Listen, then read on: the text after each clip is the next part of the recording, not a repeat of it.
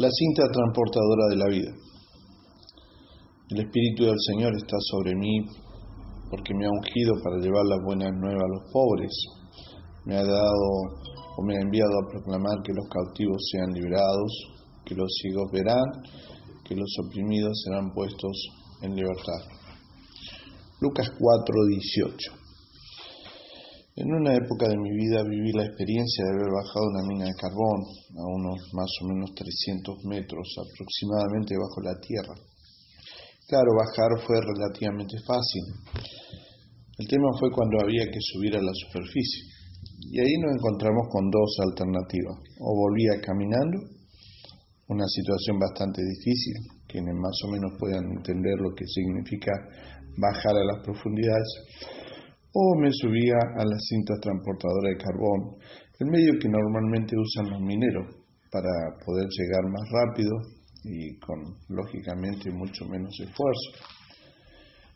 Claro que la experiencia de saltar de una cinta a otra fue bastante traumática y en ese momento me deshumanicé para hacer un carbón más que viajaba por esas cintas transportadoras. Un escritor, Franz Kafka, escribió sobre la humanidad lo siguiente.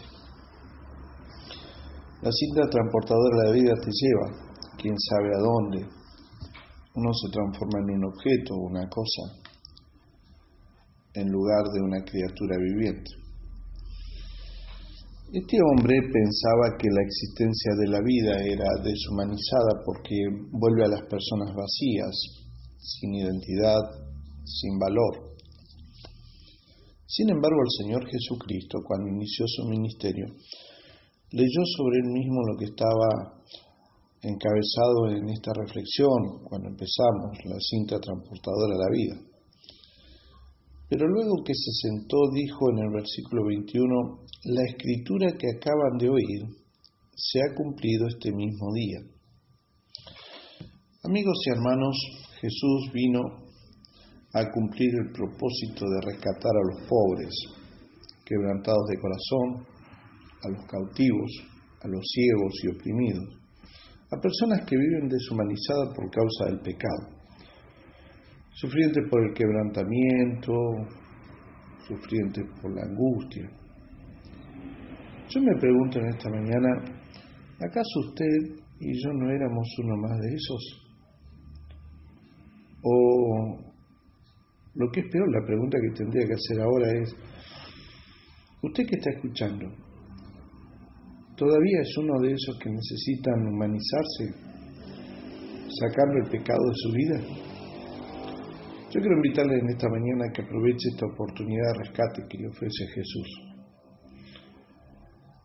Súbase a la cinta transportadora de la vida, que lo va a sacar de esas profundidades oscuras donde usted se siente pobre, quebrantado de corazón, se siente cautivo, a veces se siente ciego, no sabe para dónde ir, oprimido por las causas de las situaciones de la vida, ¿no?